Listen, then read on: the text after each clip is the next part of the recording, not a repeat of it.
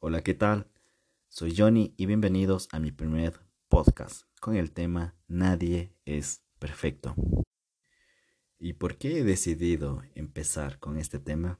Pues bien, yo creo que es muy valioso la información que tengo que dar. Obviamente no a todas las personas les va a servir.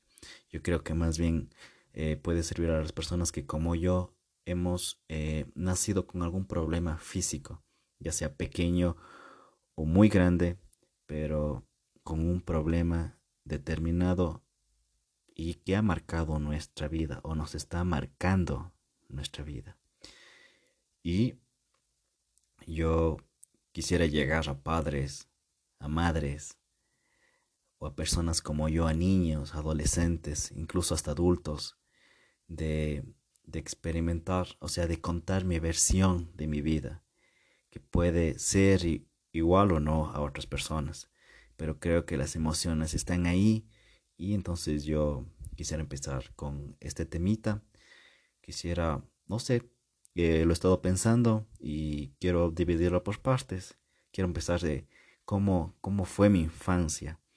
Y como lo acabé de decir, puede servir a padres, a madres que a veces se encuentran desesperadas, asustadas de no saber qué pasa con sus hijos. Entonces, yo quisiera hablar un poquito de esto y creo que esta información es muy valiosa y obviamente va encontrada con muchas emociones porque es un tema muy delicado acerca del amor propio, de, de cómo me veo yo y cómo me ve la sociedad también.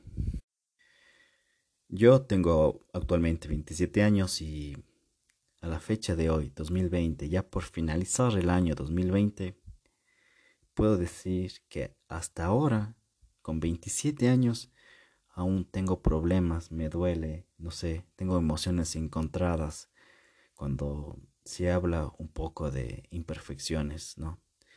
Yo nací con microtia. Obviamente diferentes, hay diferentes grados de microtia. La microtia es el, la ausencia del pabellón auricular, es decir, no tener una orejita, ¿no? Y obviamente hay distintos grados. Yo tengo el grado 3 y en mi lado izquierdo hay distintos casos, ¿no? Que tienen dos lados, que se les enmarca un poco la cara y así. Bueno, yo al hablar de esto, eh, no sé, mm, podría decir que mis papás sufren más porque yo fui el primer hijo y mi madre al verme nacer así creo que tuvo un impacto grande eh, más por el hecho de, de, ser primer hijo y encontrarme con un defecto y que en la familia nada, nada, no haya nadie con algún que haya nacido con microtia o que haya tenido algo anormal eh, en su nacimiento, fue como que impactante para ella, ¿no? Entonces no fue normal, fue, fue chocante. Entonces mi mamá obviamente, cada que yo hablo de este tema, ella llora, se deprime, me mira, y si fuera por ella, diera su vida por que yo tenga todo y, y me vea bien, pero es mi mamá y yo le comprendo, le entiendo y sé que muchas mamás que han tenido a sus hijos y con alguna malformación, y no solo de malformación, incluso de alguna enfermedad, algún accidente que impacta la vida de su hijo, es muy, muy grave y yo me atrevo a decir que los papás son los que sufren en la niñez. Los papás sufren mucho al vernos a nosotros y al ver a los otros niños, ¿no? Yo que desde que me acuerdo en, el kinder, el pre-kinder, eh, yo tenía mis amiguitos y bueno, quería llevarme con todos, quería llevarme bien con, con el que jugaba fútbol, con el que sabía de, de, de Nintendo y así. Pero me acuerdo bien que lo que sí me acuerdo es que en ratos me quedaban parados viendo y yo no entendía por qué. o a la salida los niños corrían a las mamás y me señalaban a mí como que, ¿y ese niño qué le pasó? ¿Por qué no tiene una oreja? Y yo me quedaba en, parado así como que, ¿qué pasa? ¿Qué pasa? Y eh, empecé a sentir como que algo no está bien en mí. Entonces, de a poquito ya fue notándose que no era igual al resto, ¿no?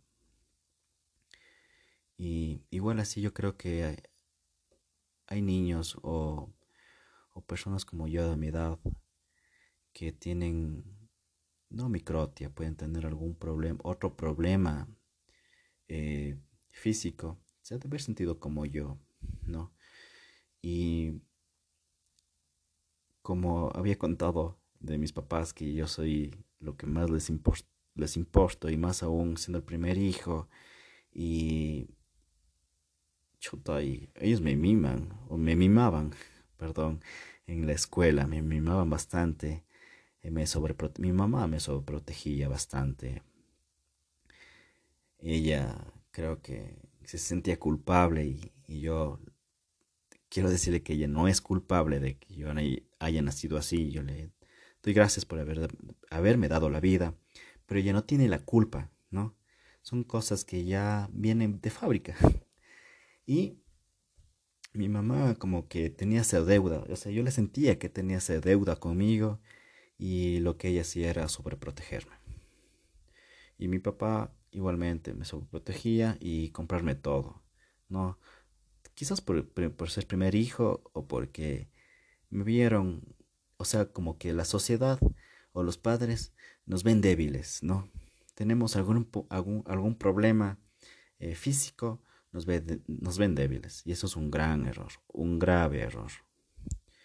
Entonces, yo quiero contar eso, ¿no? Que yo sufrí bastante, bastante, bastante en ser fuerte. Porque como los más niños como las demás, demás personas, porque mi mamá tenía esa deuda conmigo prácticamente. O sea, sentía eso, pero en realidad no es así.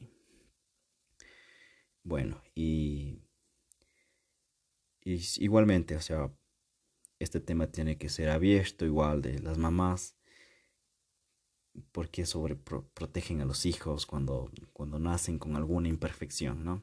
Entonces estaremos hablando después de ese tema. Ahorita me quiero enfocar más en que cómo yo me sentía en la infancia y cómo creo que yo se puede sentir otra persona que igual como yo se puede sentir en la infancia o se podría sentir, ¿no?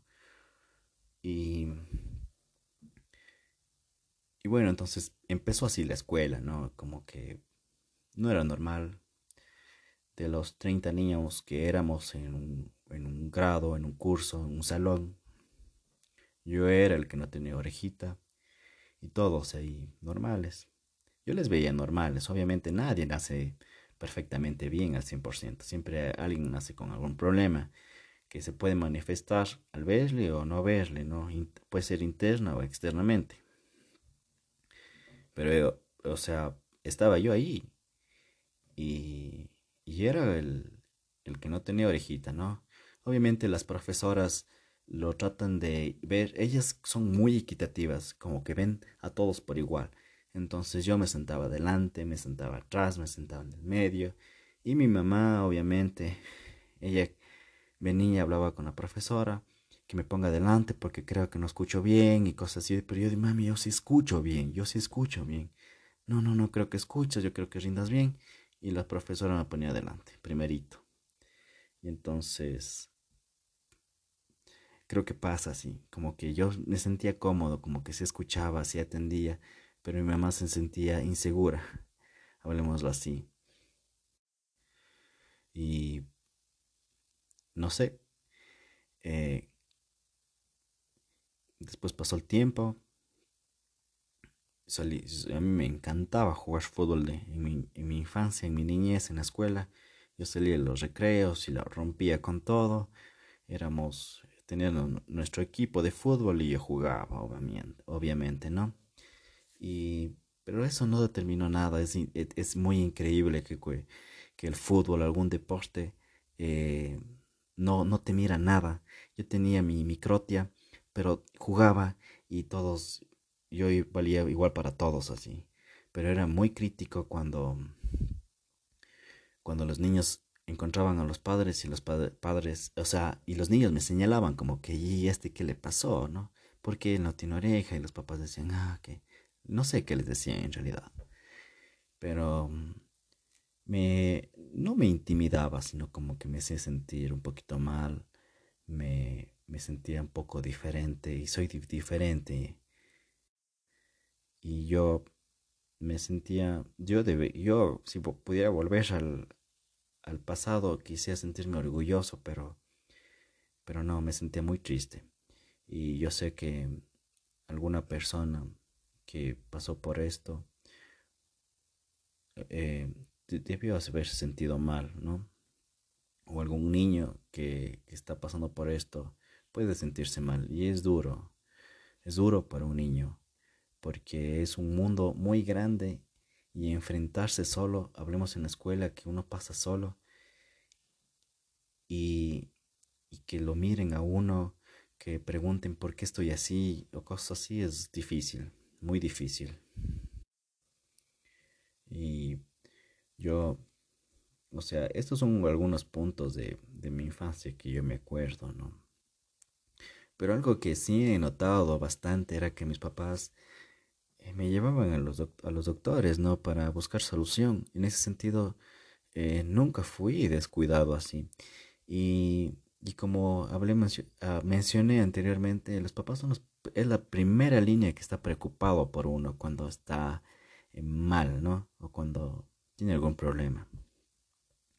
Mi papá consultaba con bastantes doctores, me llevaba incluso especialistas y, y ellos nunca dieron el paso para la cirugía y yo les agradezco por eso porque yo veo fotos de esos años, qué tales son esas cirugías de microte de, reconstrucción de oído y, y, no era tan bueno aquí donde yo vivo para nada y pobres jóvenes, pobres niños eran con dos, tres, cuatro, cinco cirugías y un lado de la orejita totalmente destruido, incluso hasta la cara. Entonces mi papá no, no se arriesgó y yo creo que le agradezco por eso, porque no sé cómo me sentiría ahora, sí.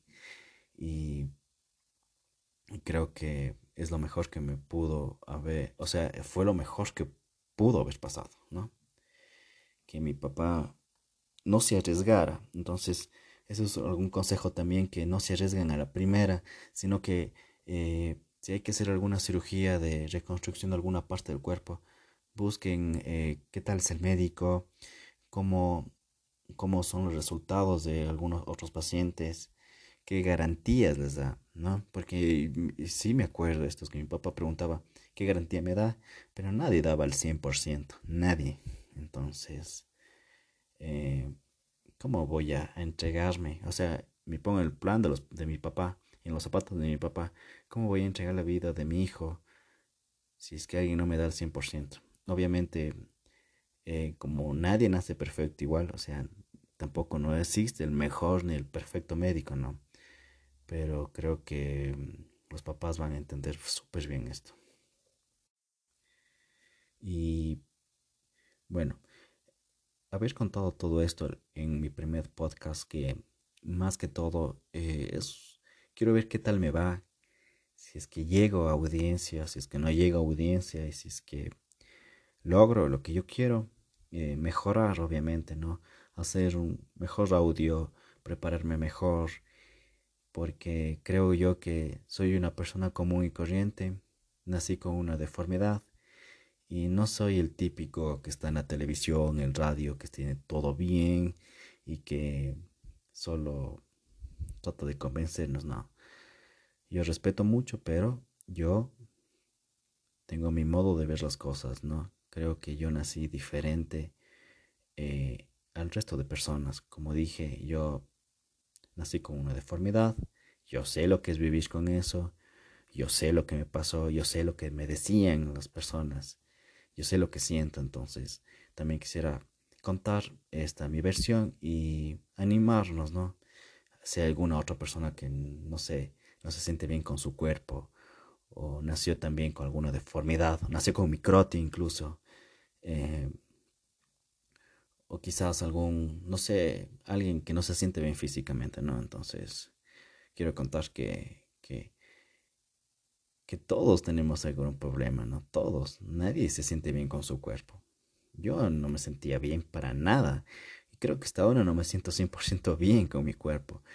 Y, y creo que es malo, malo pensar de esa manera. Pero quiero yo empezar con esto, con este podcast, para ver qué tal, qué tal vamos. Y esto es un poquito de mi infancia, con que cuento yo de Nadie es Perfecto, yo con mi crotia. Y mi siguiente episodio va, voy a hablar un poquito más de mi adolescencia y de mi adultez, cómo fue, cómo viví y cómo era mi cómo fue mi autoestima ese entonces, ¿no? Yo quiero revelar un poquito aquí que mi autoestima en la, en la infancia fue bien dura. Era tímido, era callado, dejaba que todo el mundo hable. Eh, no sé si por mi problema de microtia, no sé si porque todo el mundo me miraba eh, raro, o no sé si porque mis papás me sobreprotegían por el amor que ellos me tienen, ¿no? Y no sé. Pero yo trataba de hacer todas las cosas normal, pero muy callado, muy tímido. Eh, mi autoestima era baja. Me miraba al espejo, a veces me miraba bien, a veces me miraba mal. Miraba a las personas, ¿no? Que unos se veían guapos, otros se vestían bien, yo quería verme como ellos y yo no podía, ¿no? Mi cuerpo no, no lo aceptaba, no lo quería, no lo amaba. Y cuánto no diera por volver, al pasado y darme dos bofetadas y decir, no, amate, quiérete, eres increíble, Jonathan. Pero no, crecí así y creo que por algo debe ser, ¿no?